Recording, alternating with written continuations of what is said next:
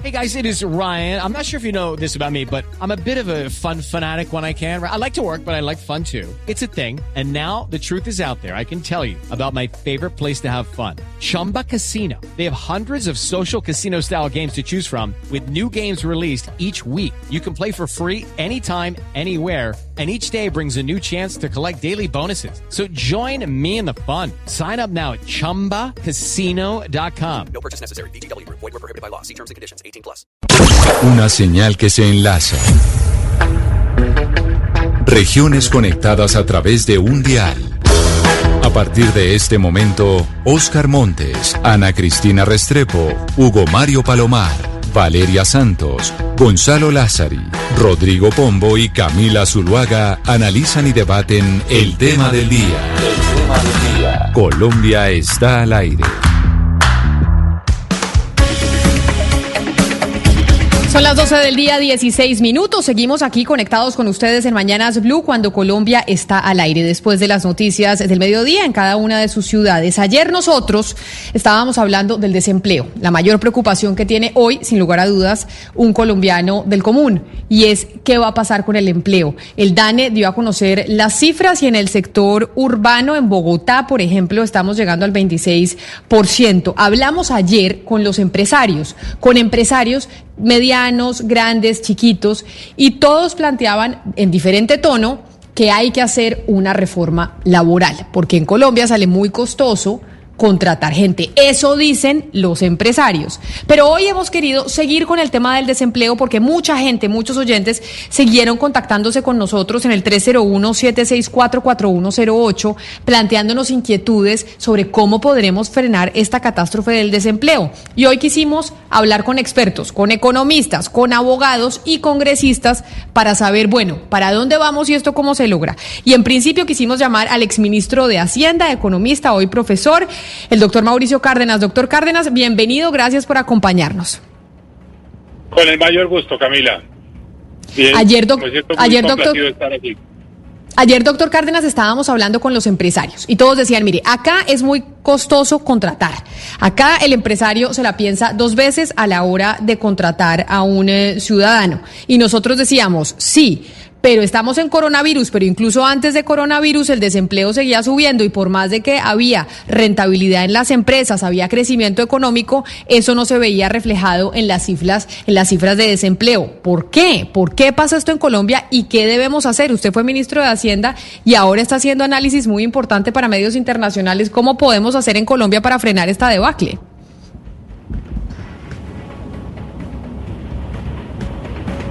Doctor Cárdenas.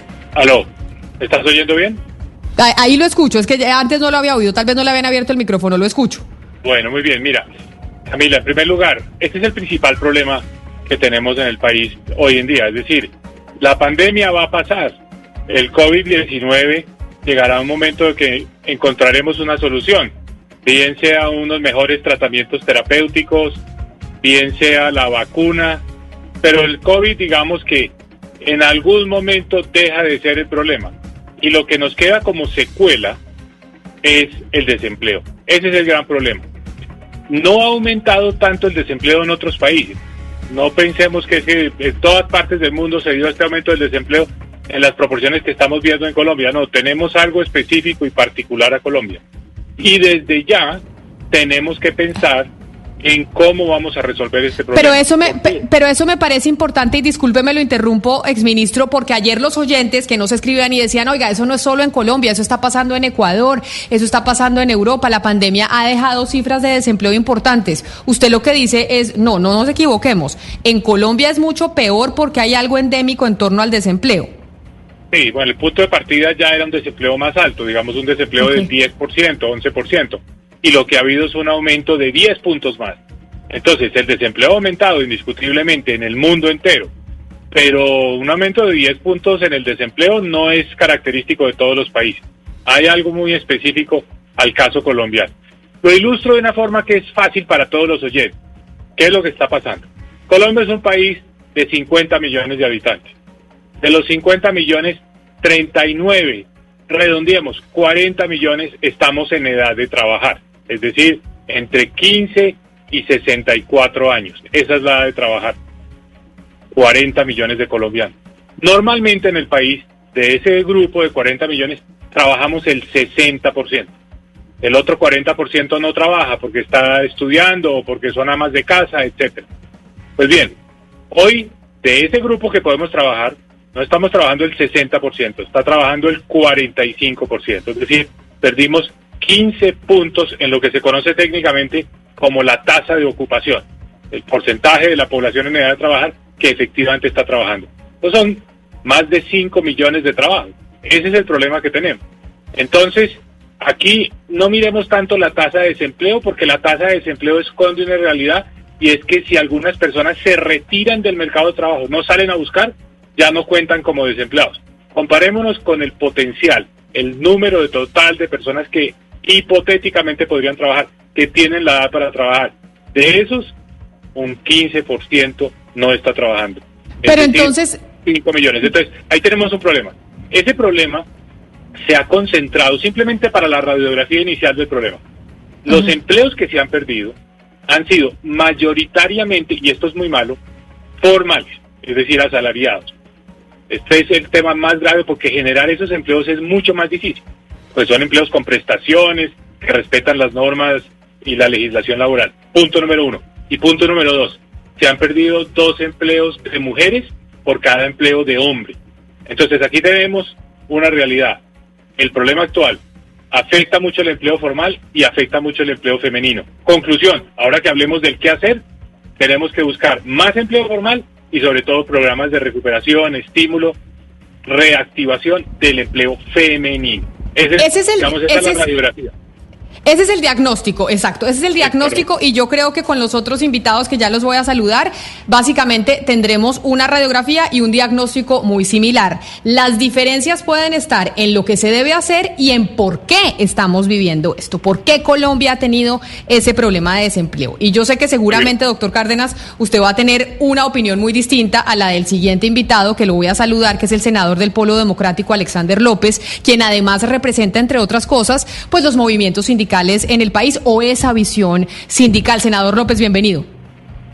Bueno, buenas tardes Camila, un cordial saludo para todos, especial saludo para, para el ministro Cárdenas y bueno, muy preocupados como todos pues por la situación que está pasando en el país, cifras de desempleo por los lados, informalidad, bueno, toda la tragedia que vivimos Camila, es cierto. Claro, y por eso, y por eso yo le decía al, al- doctor Cárdenas, en el diagnóstico creo que todos estamos de acuerdo. En las razones de por qué se desempleó en el país, ahí ya creo que empiezan las diferencias y después vendrán las soluciones. El diagnóstico, usted, desde el, desde el sector eh, sindical, que finalmente también hacen trabajo por, por disminuir el desempleo, por tener mejores condiciones para los trabajadores, ¿cuál es- ¿cuáles son las razones para que haya ese nivel de desempleo en el país, según ustedes? Bueno, Camila, de hecho el país ya venía presentando unas cifras altas de desempleo el año pasado, sin pandemia.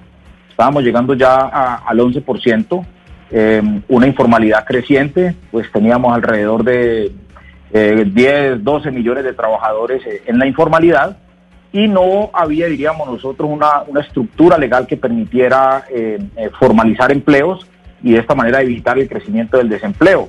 Eh, la economía venía creciendo a unos niveles importantes, 3, 4%, años anteriores eh, inclusive llegamos eh, al 4, 5, y no aprovechamos esa, ese, ese crecimiento Pero, económico. pero, a, ¿sí? pero ¿a qué se debe? De- de- perdóneme, yo lo interrumpo, senador, porque eso digamos que esa radiografía la tenemos. ¿Pero por qué? ¿Por qué en Colombia, a diferencia de otros países, resulta que no podemos bajar la tasa de desempleo y a pesar de que crezcamos económicamente, seguimos eh, en- con estos niveles de desempleo? Y yo sé que es una pregunta difícil porque en un momento dado, incluso el ministro Carrasquilla y el director del Banco de la República salieron y dijeron, no sabemos. O sea, esta es una respuesta que tal vez no tiene mucha gente, pero en el diagnóstico que desde su sector hacen es cuál.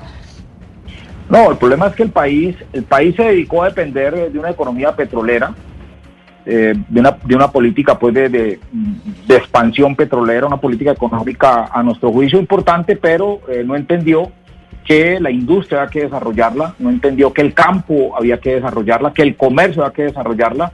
Colombia se aplicó a desarrollar una cantidad de tratados de libre comercio con, con muchos países, más de 20, 22 tratados de libre comercio, eh, y no se concretaron los beneficios que en materia laboral o en materia de crecimiento económico podrían generar esos TLCs, y de hecho los TLCs se convirtieron, más que en un beneficio, se convirtieron en una gran amenaza para el empleo.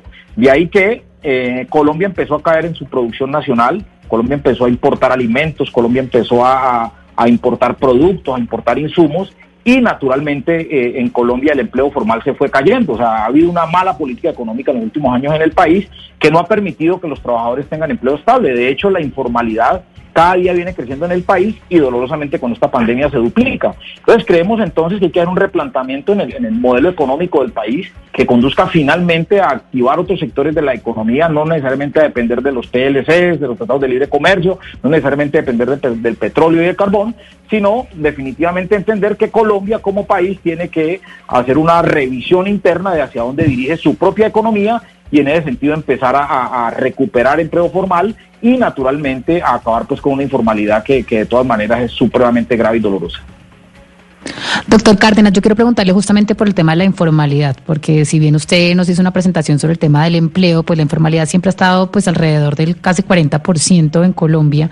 Ustedes hicieron una reforma en el 2012 donde lograron atacar la informalidad un poco, bajándole a los parafiscales, exoneraron al empleador de aportes al ICBF y al SENA, y ahora se está proponiendo flexibilizar el salario y también bajar el aporte de los parafiscales. ¿Usted cree que es por ahí la solución? Sin duda, ya lo ensayamos y ya funcionó. Aprovecho para saludar a los panelistas, el senador Alexander López. Por cierto, hemos tenido siempre una relación cordial y amable estando en orillas diferentes. Estuvimos en orillas distintas exactamente en esa reforma del 2012. El senador se acordará de un evento donde vinieron los sindicatos del ICBF del SENA en el recinto del Consejo de la Ciudad de Cali, donde hubo una gran polémica alrededor de la decisión de bajar los impuestos a la nómina.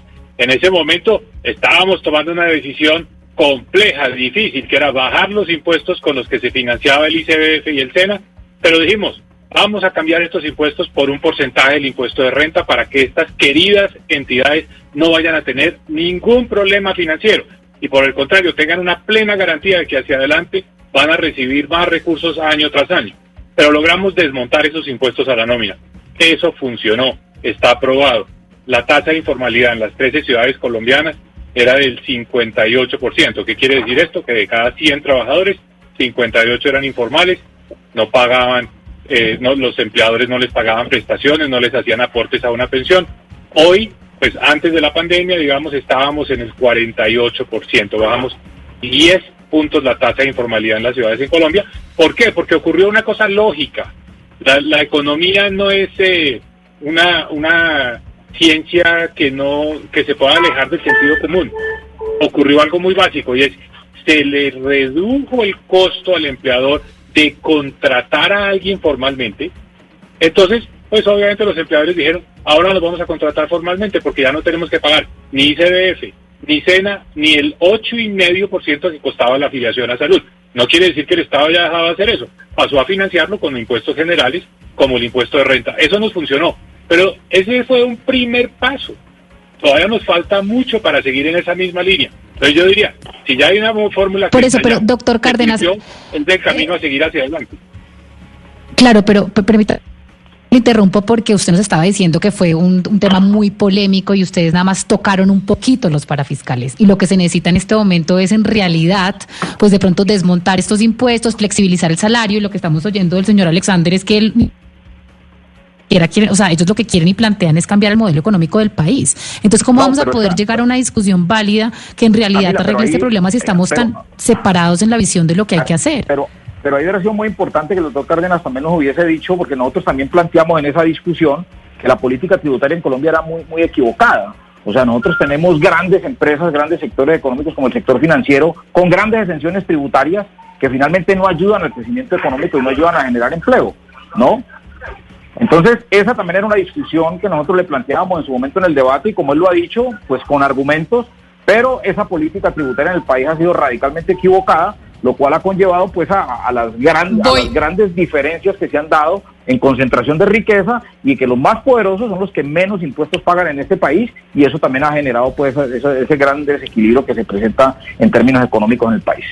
Pero mire, yo senador y exministro, les quiero poner un audio de ayer de una empresaria, una mujer joven empresaria que tiene con su familia una cadena, una empresa de cadenas y complementos, que básicamente son ferreterías, emplean 25 personas. Se llama María José Bernal, muy radical en sus planteamientos, pero ella decía, Decía lo siguiente, escúchela usted y ahí le damos respuesta a ese pequeño empresario que hoy se está quejando y dice, oiga, a mí contratar me sale carísimo. Escúchela. Pues claramente lo que necesitamos es dos cosas. Necesitamos flexibilizar el mercado laboral, que no sea tan costoso ni tan complicado generar empleo. Y necesitamos facilitar la creación de empresas. Eh, tenemos que entender que el principal generador de empleo, el que tiene la responsabilidad de generar empleo es la empresa privada y no el Estado. Y pues nos enfrentamos a la hora de crear empleo eh, de crear empresa con una estructura tributaria sofocante para la empresa. Además, es completamente complicado y costoso contratar personas. Entonces, cada vez es más complicado, más son más los obstáculos para preservar ese empleo. Pues eso es lo que decía una pequeña empresaria y ahí es donde yo sé que están las diferentes visiones y le pregunto a usted, exministro Cárdenas, ¿la manera de poder generar más empleo en Colombia es quitándole trabas a, la, a los empresarios, quitándole trabas al, contrat, al contratante o no? A ver, déjeme retomo un tema que mencionaba el senador Alexander López, que tiene que ver con la filosofía, la forma como uno ve los temas públicos del país. Yo estoy de acuerdo en que aquí por mucho tiempo se privilegió el capital, la inversión, maquinaria, equipo, edificio, y se le bajaba los impuestos a esa inversión. Por ejemplo, ahora se revivieron los famosos eh, contratos de estabilidad jurídica que le permiten a una empresa en una inversión congelar los impuestos para que no tengan ningún efecto después de las reformas tributarias. Nosotros durante muchos años en Colombia, en el pasado, se, se privilegió esa inversión en capital y más bien se mantuvo muy alta la carga tributaria sobre el empleo. Por eso nosotros en el 2012 decidimos quitar esos aportes, los llamados parafiscales, al ICBF, al SENA, el aporte a la salud. No fue menor lo que se hizo. Se quitaron 13 y al empleador le costaba 13,5% más contratar un trabajador en el 2012 de lo que le cuesta hoy. Entonces no fue algo menor, pero tenemos que seguir por ese camino. ¿Qué propongo yo hacia adelante? En este momento hay muchas personas desempleadas, hay muchas personas que quedaron sin ningún ingreso. Pensemos los millones de colombianos que vienen en la informalidad. Aprovechemos esta coyuntura como una oportunidad. Las crisis son oportunidades. Lo dijo Churchill al final de la Segunda Guerra Mundial. No se debe desaprovechar ninguna crisis. Este es el momento de dar un salto y poder en la recuperación generar más empleo y empleo formal. Dos ideas. Una, aquí van a surgir muchas necesidades de recursos fiscales para la reactivación económica. Todas las propuestas de todos los sectores económicos hay que medirlas en un tamiz que es empleo. Dígame cuántos empleos genera cada cosa que le están proponiendo al gobierno que haga. Póngame todo en términos de empleo, porque lo más importante en esto es generar empleo. Segunda propuesta. Durante un tiempo, un año, un año y medio, dar una exención para que las personas que contraten mano de obra, que se formalice, gente que estaba en la informalidad, por ejemplo, el dueño de la peluquería, que no le pagaba prestaciones a las personas que trabajan en la peluquería, si los contrata formalmente, que durante un periodo, llamemos un año, un año y medio, lo que sea, no tenga que hacer esos aportes a la seguridad social, que pueda contratarlos este con una carga menor, para tratar de salir de esto con empleo por con empleo formal. Y ya después, cuando la economía prenda motores otra vez, pues se hace más, más viable, más posible que esas empresas, pues esos empleadores empiecen a pagar la seguridad social. Pero entonces ahí, según le entiendo con sus propuestas, exministro, usted no está hablando de una reforma laboral. Usted entonces dice una reforma laboral no es lo que se necesita para generar mayor empleo. A ver, es que el, el tema reforma laboral incluye muchos elementos. Hay quienes entienden la reforma laboral como entonces eh, ampliar la jornada laboral, poder despedir más fácilmente a los trabajadores. Esos son temas que están bien, que hacen parte del debate, pero eso no es lo trascendental hoy. Lo trascendental hoy es que al empleador le salga más barato contratar mano de obra, que no tenga tantos Es costos. por ahí, por ahí. Y esa, Por ahí. esa es la fórmula. Esa es la fórmula, o sea, esa es la prioridad. La reforma tributaria del 2012 que bajó los parafiscales es una reforma laboral porque bajó los costos de contratación. Entonces, eh, no nos enredemos en la semántica. Eso es hoy más importante que decir vamos a, a cambiar las normas en materia de horas extras, en materia de jornada laboral. Bueno, esos son temas importantes y habrá que discutirlos. Pero lo más importante es reducir la carga que significa contratar un trabajador. Pero sobre lo que decía esta empresaria que escuchamos hace algunos instantes, y creo que coincidían otros empresarios medianos y grandes con ella eh, durante el programa de ayer, qui- quisiera conocer la opinión del senador Alexander López, senador, porque entre otras cosas lo que piden ellos, los empresarios, es fle- flexibilizar la contratación, es decir, que las empresas tengan la, la, la facilidad de contratar, pero asimismo de despedir a los trabajadores. Eh, Hugo Mario, mire, yo creo que son dos cosas y yo, mm, pues como muy pocas veces estoy de acuerdo con, el doctor Mauricio Cárdenas, en este aspecto sí, sí, sí coincidimos. Eh, él dice que no se trata de, de mirar cómo le quitamos a los trabajadores, porque usted entre más le quite a los trabajadores, más, más, informaliza, más informaliza el trabajo y más desempleo eh, eh, genera, o sea, o sea, destruye, diríamos nosotros, empleo formal, que es, diríamos nosotros, el camino que tiene que emprender un país para, para proteger el empleo y proteger la familia. Hay que avanzar, como él lo dice, en, en desmontar una cantidad de, impuestos que en este momento tienen que pagar los pequeños y los medianos empresarios. O sea, que definitivamente no pueden. Mire, tienen que pagar impuesto de renta, tienen que pagar IVA, tienen que pagar retefuente, tienen que pagar ICA, tienen que pagar impuesto al patrimonio, tienen que pagar, pagar gravámenes por movimientos financieros, tienen que pagar hipoconsumo, una cantidad de impuestos que le cargan a los, a los medianos y pequeños empresarios, a las grandes empresas algunas también, no a las más grandes, a las más poderosas que no pagan ningún tipo, ni, eh, este tipo de, impuestos, y es allí donde nosotros tenemos que enfocar las grandes reformas. Porque, ¿qué pasa? Lo que están haciendo ahora, y yo no sé en qué momento vamos a entrar al tema del decreto ley 1174, lo que están haciendo es, para tratar de quitarle el problema a la pequeña empresa, al empresario, están quitándole derechos a los trabajadores, acaban con el contrato laboral, acaban con el sistema de seguridad social, acaban con el derecho a las pensiones. Y creo que por ahí no es, se equivocan. Lo que están generando es más inequidad, más pobreza, más miseria y más informalidad. Entonces yo creo que es por ahí por donde lo está planteando el doctor Mauricio Cárdenas, es cómo le quitamos al empresario tanto impuesto, tanta carga que hoy tiene y que finalmente no lo deja avanzar, porque inclusive Mire, así le quiten los derechos a los trabajadores, de lo cual no estamos de acuerdo, pues naturalmente toda esta carga de impuestos que hoy tienen la pequeña, la mediana y las empresas en el país, pues definitivamente las hace pues eh, no competitivas. Y de hecho toda esa carga que tenemos con TLCs, donde llegan productos mucho más baratos a los que nosotros elaboramos en el país, pues naturalmente eh, afecta pues nuestro nuestro sistema económico y por eso estamos planteando, hay que revisar el modelo económico en el país, hay que revisar los TLCs, qué beneficios han traído al país y nos vamos a encontrar con una gran sorpresa y es que los TLC lo que han hecho es destruir el empleo y no permitir pues que eh, eh, nuestra empresa eh, nuestro desarrollo comercial, industrial, eh, crezca, ni tampoco el agro Pero- crezca, porque finalmente estamos comprometidos con unos grandes acuerdos transnacionales que no permiten pues que Colombia genere estas, estas posibilidades. Pero senador Alexander López, y frente a lo que dicen ustedes dos, Mauricio Cárdenas y usted que están de acuerdo, no, se trata de quitarle carga al, eh, al empresario, no de quitarle beneficios al, al trabajador. Pero sin embargo, yo no sé si sea solo el tema de la carga tributaria, pues, y, también puede haber complejidad a la hora de la contratación, y por eso quiero saludar a nuestro siguiente invitado, que es Juan Pablo López, que es abogado laboralista y es el director del Departamento de Derecho Laboral de la Javeriana, y que ya tiene la, amiga, la mirada de abogado de difícil que puede ser en Colombia contratar una persona, los riesgos jurídicos que corre también una empresa frente a esa relación con, eh, con el trabajador. Abogado López, doctor López, bienvenido a Mañanas Blue, gracias por estar con nosotros y sumarse a esta conversación. Eh, Camila, muchísimas gracias. Un saludo eh, a todos los oyentes y por supuesto a los compañeros de, de- de esta mesa. A ver, yo he venido escuchando muy atentamente los, los planteamientos del, del exministro y el senador y, y siento que hay, una, hay un nivel de afinidad, digamos, en unos temas, pero unas diferencias puntuales que yo creo que vale la pena precisar.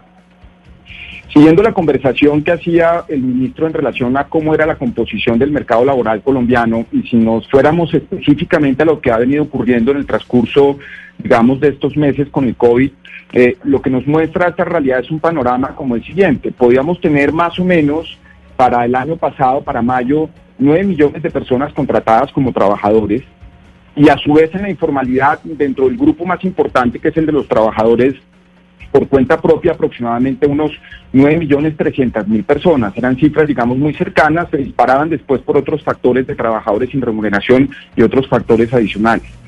Cuando miramos el impacto de la, de la pandemia, lo que nos va a mostrar es que los trabajadores directos, los que son asalariados, perdieron o tuvieron una caída de 2.300.000 personas en términos eh, de personas que perdieron empleo. Mientras que los trabajadores que son por cuenta propia, su caída fue menor, fue significativa, fue un 20% y fue cercana a 1.875.000 pesos.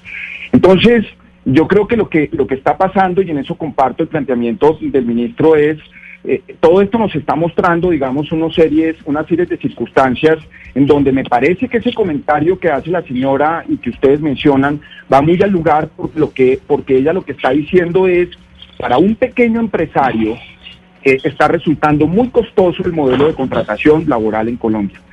Si miráramos estas cifras y en palabras del director de TANE, Colombia para el mes de mayo había alcanzado a perder casi 3.3 millones de empleos solamente del sector de las pymes.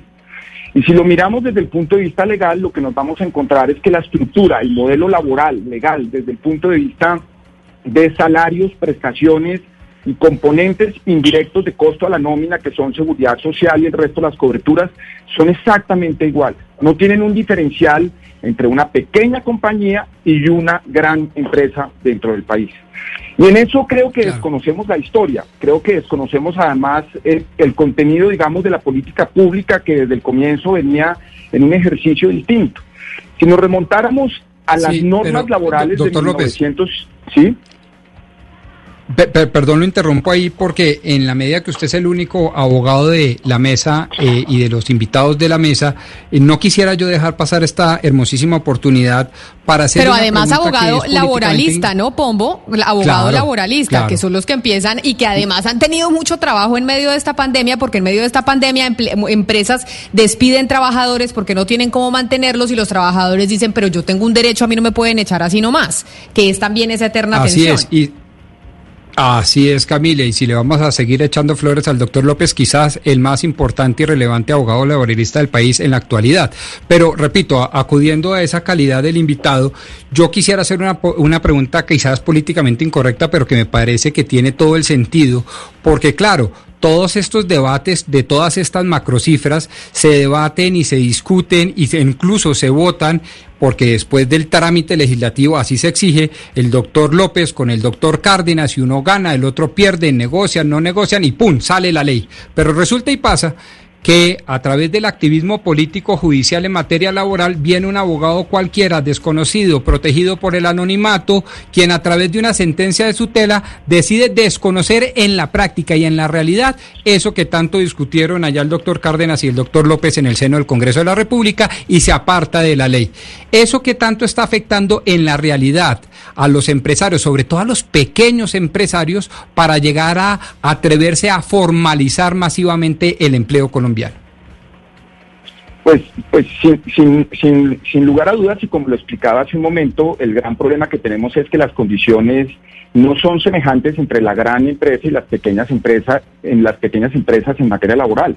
Y por eso el efecto de una situación como esta, que es una situación crítica, muestra cómo las pequeñas y medianas empresas tienen una menor capacidad para contener y para retener el empleo en la mitad de la crisis. Y eso lo que nos lleva es a un planteamiento que es relevante. Yo, yo sí creo que un modelo de política pública en este momento, eh, que no sé si eso es un tema de reforma laboral o simplemente eventualmente de una actualización normativa, eh, eh, exige eh, que desde el punto de vista, digamos, del costo laboral, las pequeñas y medianas empresas tengan durante un periodo de tiempo, o al menos de manera transitoria, unos modelos económicos que pueden ser inclusive no solo en temas de seguridad social, sino eventualmente en componentes prestacionales menores o menos complejos o menos gravosos que los que pueden tener las grandes empresas del país. La, gran preocupación que nosotros podemos tener en este momento es que igual a lo que eventualmente pasó en el año 2008, esta caída en el porcentaje de los trabajadores asalariados, la economía no tenga la capacidad de recuperarlos y se termine creciendo o aumentando más el porcentaje de informalidad en el país. Y los economistas saben que ese es un proceso de reversión, que es, que es un proceso, digamos, que tiene un nivel de reversión de muy largo plazo. Eh, eh, entonces creo que hay que buscar unas medidas aceleradas sobre la base de cómo hacer menos gravosa la situación de las pequeñas y medianas empresas para facilitar el proceso de formalización laboral en los próximos años. Sobre eso quiero preguntarle al senador Alexander López.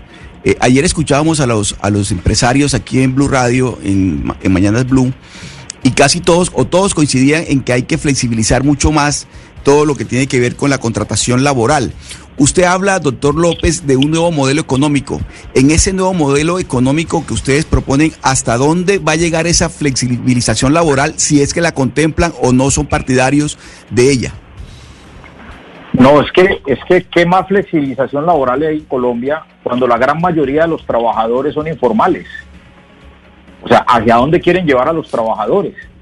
Es un universo donde casi el 90% de los ¿Aló? ¿Me escuchan allí? Sí, pero, pero, pero los empresarios, los empresarios lo que dicen es que una fórmula para bus para generar ese empleo que hace falta es una flexibilización laboral. Por eso le pregunto a usted, ¿hasta dónde están dispuestos ustedes a considerar una flexibilización laboral? No, hasta, una mejor dicho, no hay, no hay la más mínima posibilidad de que nosotros eh, eh, le apostemos o generemos al menos la posibilidad de diálogo para flexibilizar eh, eh, los derechos de los trabajadores. Eso, eso es imposible. Es que miren, la misma OCDE, hay varios estudios que, les voy a compartir a ustedes. La OCDE en un estudio del año pasado dijo que Colombia está entre los peores países frente a la redistribución de los salarios y en los derechos de los trabajadores. En otro, en otro estudio que hizo el diario La República dice, Colombia es el país con el peor balance laboral para los trabajadores en Latinoamérica. O sea, ¿qué más le quieren quitar a los trabajadores? yo, yo, miren, si ustedes revisan eh, en esta pandemia la solicitud que hicieron, mm, que hicieron las pequeñas y medianas empresas en el país, ellos más allá de plantear una reforma laboral, porque realmente no la, no la plantean de fondo, lo que dicen es, hombre, nosotros necesitamos que nos quiten tanto gravamen que tenemos, tantas trabas que, que tienen las pequeñas y medianas empresas. Y de hecho, hoy esas, o sea, antes que pensar en quitarle más a los trabajadores que nada tienen, porque son muy pocos realmente los trabajadores que están en el mundo de la, de la formalidad laboral, son malos informales.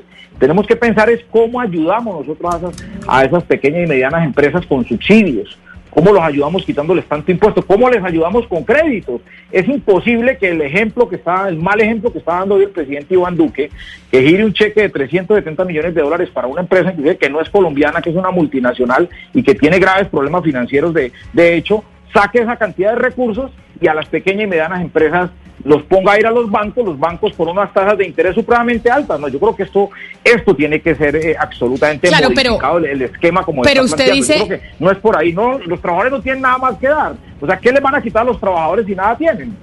Pero mire, pero mire, eh, em, senador Alexander López, sobre eso usted dice acá no vamos a dar nuestro brazo a torcer. muchos oyentes dicen los sindicatos están representando a quienes ya tienen un empleo, pero no a esos miles que están en la informalidad y a esa gente que no tiene empleo. Doctor Cárdenas, usted desde la visión económica, una visión, y es esa informalidad se puede combatir solo con la reducción de la carga tributaria a las empresas? ¿O se necesitaría, por ejemplo, flexibilizar un poco más la contratación, como el debate que estamos viendo hoy, el de la contratación por horas, por ejemplo, en el país, que es lo que decía el doctor López, que a qué horas vamos a empezar a discutirlo? Esa informalidad, ¿cómo se puede combatir? Porque no hemos podido, sin pandemia o con pandemia, eso no lo hemos podido hacer. Camila, si no hacemos algo ya, si seguimos como estamos, y si seguimos reiterando todos los puntos de vista que todo el país ha conocido durante tanto tiempo, en dos años vamos a seguir con una tasa de desempleo del 20%. Ese va a ser el contexto en el cual se van a hacer las elecciones presidenciales del 2022. Si seguimos simplemente en el mismo escenario actual, este problema no, no, lo, no lo vamos a resolver y vamos a quedarnos con este legado tremendamente complejo de la pandemia. Hay que actuar. Y para actuar se necesita cambiar los puntos de vista. Aquí todo el mundo tiene que ceder todo el mundo tiene que ceder. Pues el paquete tiene que ser integral. Primero, bajar los costos de contratación por un tiempo para que se puedan enganchar estos trabajadores. Eso tiene nombre propio, porque como ya se quitaron los aportes a la nómina para el ICBF y para el SENA, hay que hacer un esfuerzo por el lado de las cajas de compensación. Esto es fundamental. Dos, al mismo tiempo tenemos que buscar que el, el, eh, el mercado laboral sea más flexible. No le podemos tener miedo a esa palabra. Coincido con lo que decía Juan Pablo López y que le planteó la pregunta a Rodrigo Pombo y es, una cosa es la ley y otra cosa son las interpretaciones. Pero no es cualquier tribunal. La propia Corte Constitucional ha creado en el país una jurisprudencia donde es prácticamente imposible bajar el salario. Yo le pregunto a un trabajador, ¿qué prefiere? ¿Conservar su trabajo, así sea con un salario menor, o quedar en la calle? Estoy seguro que el trabajador va a decir, yo me ajusto, debemos tener un poco de flexibilidad. La interpretación en Colombia es que los, los salarios son inflexibles por, por, por sentencias de la Corte Constitucional.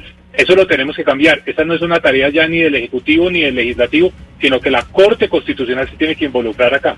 Y tercero. Pero, doctor Cárdenas, antes de que me diga el tercer punto, cuando usted dice las cajas de compensación, ¿usted dice que hay que quitar tantos aportes a las cajas de compensación o cuál qué, qué deberían hacer las cajas de compensación familiar? Porque eso también hubo otro revuelo con eso. No, totalmente. Eh, yo se lo digo desde la orilla de una persona que fue capaz de quitar los impuestos para fiscales que iban para el ICBF y el SENA sin afectar al ICBF y sin afectar al SENA. Por el contrario, esas entidades han tenido más recursos ahora que antes, han podido crecer. Piense lo que está haciendo el ICBF en primera infancia, es impresionante. Entonces, desde la orilla de alguien que ya lo hizo, le puedo decir, podemos hacer una reforma sin afectar a las cajas de compensación, sin perder su relevancia, su importancia en el tejido social del país, pero que no se financien con unos impuestos que frenan la generación de empleo. Eso se puede hacer. Y al mismo tiempo, tenemos que buscar un poco de flexibilidad en la parte salarial, porque si no vamos a quedarnos con un desempleo del 20%, a nadie le va a servir. ¿no? Entonces, ¿qué creo yo? El gobierno, Camila, el gobierno tiene que impulsar estos temas, tiene que liderar estos temas. El gobierno no se puede quedar solo justo, en justo. la de emergencia a la pandemia con la variable gasto público, sino que tiene que plantearle al país temas difíciles, reformas. Justo sobre... A eso se eligen los gobiernos, para reformar, para cambiar, para buscar tomar pero, pero yo... que sean difíciles de explicar. Por ejemplo, yo extraño tremendamente que en un tema tan complejo como lo de Avianca, el gobierno no haya salido a explicarle al país. Los colombianos necesitamos saber cuáles son las opciones. Por qué se, pero doctor Cárdenas, ahí venga le digo. Venga, le digo una cosa, y ahí ya lo, yo no sé si lo voy a meter en Honduras. Usted fue ministro de Hacienda mucho tiempo. Usted, yo no sé si amigo personal, pero sí de la misma universidad, de la misma línea de pensamiento o parecido con el ministro eh, Carrasquilla. El ministro Carrasquilla ha tomado esa decisión, ha tomado respetable. Yo de verdad es que no quisiera entrar a criticarlo, pero tomó la decisión de meterse debajo de las piedras y el ministro Carrasquilla no explica, no habla, no dice absolutamente nada. O sea, esto también ha sido una decisión de su colega y yo quisiera preguntarle usted cómo la ve, porque él es el que no ha querido y que está manejando cosas muy importantes en este momento en el país y no ha querido salir a hablar. Entiendo el punto. Mire, yo no he evitado a toda costa entrar a opinar sobre mi sucesor. No me parece que yo sea la persona indicada para decir, debería hacer esto, debería actuar de esta manera, debería, hablar, lo que sea. Eh, Yo hablo del gobierno. El gobierno tiene que decir, aquí hay un país serio, pensante, que analiza los temas. Hay gente que está con ánimo constructivo, que quiere entender. ¿Por qué no explicar? ¿Por qué no salir a decir, entre todas las opciones, esta era la mejor? Mire, Camila, gobernar el arte de escoger entre, entre dos males el mal menor y explicárselo a un país y decirle Pero- pero "Tenemos mire, que hacer esto". Son decisiones difíciles. Doctor. Entonces, entonces, eh, ¿para dónde voy? El gobierno tiene que decir, el problema laboral es grave, vamos a tener que tomar estas decisiones y estás dispuesto a sacrificar un, un poco de popularidad. Esa ha sido mi carrera política, sacrificar popularidad para tomar decisiones necesarias. Subir el IVA no fue un capricho, era la única forma de compensar que se había caído el ingreso del petróleo y no queríamos parar la educación pública, no queríamos parar el SENA, el ICBF, no queríamos parar los subsidios de familias en acción. Por eso era necesario.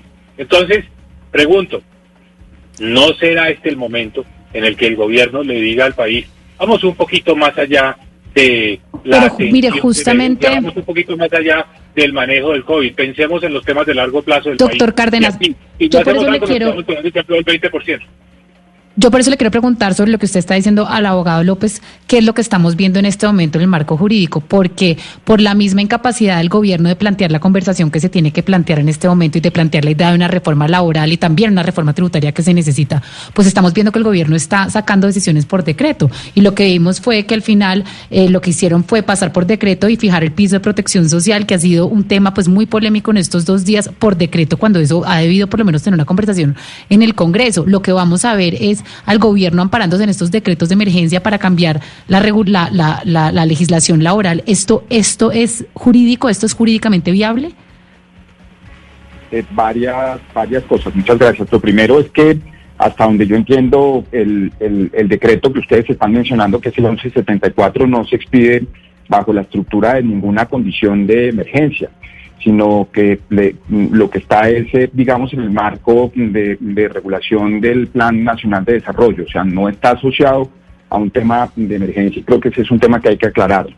Eh, segundo, lo que hace el decreto, en mi opinión, es justamente resolver una buena parte del mayor problema que estábamos planteando eh, hace un momento. Yo creo que nosotros estamos cometiendo un error, digamos, de visión del tema, eh, porque eh, lo que queremos es generar un modelo legal en donde o todo el mundo tiene contrato de trabajo o no hay otras opciones de empleabilidad y eso no pasa en ninguna economía. Y entonces cuando volvemos la estructura del contrato de trabajo, un tema tan distante, tan difícil, pues lo que necesariamente tenemos que terminar generando son tasas de informalidad. Lo que nos pasa, por ejemplo, a nosotros en el tema de seguridad social, en mi opinión, es aberrante. Es aberrante que una persona que está en el campo, que se esté ganando un ingreso de 600 mil pesos porque trabaja de estajo, porque esa es la manera como opera el trabajo en el sector agrícola, por ejemplo, no puede ingresar al sistema de seguridad social y cotizar porque tiene la limitante del salario mínimo. Y eso es en parte lo que aprovecha el decreto y lo corrige. Creo que el decreto de entrada en relación con ese monstruoso número que tenemos en el país de casi 9 millones de personas que son trabajadores por cuenta propia, un poco menos ahora producto de esta pandemia, lo que está justamente es dando un mecanismo para que las personas puedan ingresar al sistema de seguridad social. O sea, antes del decreto, las personas solamente podían tener acceso al sistema de seguridad social en salud, muy bien, a través del régimen subsidiado. Pero ¿qué iba a pasar cuando esa persona, ese trabajador por cuenta propia, llegara a los 60 años de edad y entonces tuviera que afrontarse con la mayoría, con su edad para efectos de reconocimiento de una pensión? Esa pensión iba a ser cero. Ahora por lo menos tiene una opción de acceder a un modelo como son los BEPS o por lo menos acceder a un modelo de riesgos laborales subsidiado. Sí, profesor López, eh, no quisiera que cerráramos el programa, Camila, que no vayamos a cerrar el programa sin preguntar por la peor parte de la catástrofe eh, del desempleo y es lo que ha pasado con las mujeres, las cifras de desempleo eh, de mujeres. Ayer una analista decía en el periódico El Colombiano que una de las eh, peores, pues, de, lo que se ha visto es que embolataron los recursos para las mujeres emprendedoras. Y yo le quisiera preguntar a usted, profesor López, ¿cómo ve las medidas que ha tomado este, este gobierno frente al estímulo y la protección del empleo femenino? ¿A usted le parece que han sido eh, pertinentes y aplicadas las medidas que se han tomado? Yo, yo lo que diría es que todo lo que hagamos en términos de protección del empleo femenino es importante, pero yo creo que el mayor reto que vamos a tener en este momento es eh, cómo se va a aplicar desde el punto de vista del sector productivo modelos eficientes de trabajo para que las personas puedan eh, convivir en ese mundo que hoy por hoy ya es tensionante en términos de su vida familiar y su esquema de trabajo. Y yo veo con mucha preocupación que los modelos de teletrabajo que hasta ahora se están, de, o de trabajo en casa, perdón, que ahora tenemos en el país y que han venido funcionando y que de alguna manera amortiguan un poco esa situación, empiecen a tener o regulaciones exageradamente complejas o finalmente los terminen agotando, porque entonces lo que vamos a tener es un problema que con seguridad va a afectar mucho más a la mujer trabajadora. Eh, entonces sí creo que en ese ejercicio de las nuevas formas de regulación del trabajo debemos pensar cómo nos aproximamos de una manera más acertada al trabajo femenino en el país, al trabajo de las mujeres en el país. Pues este, este tema es de nunca acabar, como ustedes pudieron escuchar, como la radiografía que nos hizo el exministro de Hacienda Mauricio Cárdenas, en donde nos dice este es un problema endémico en Colombia y hay que hacer algo ya.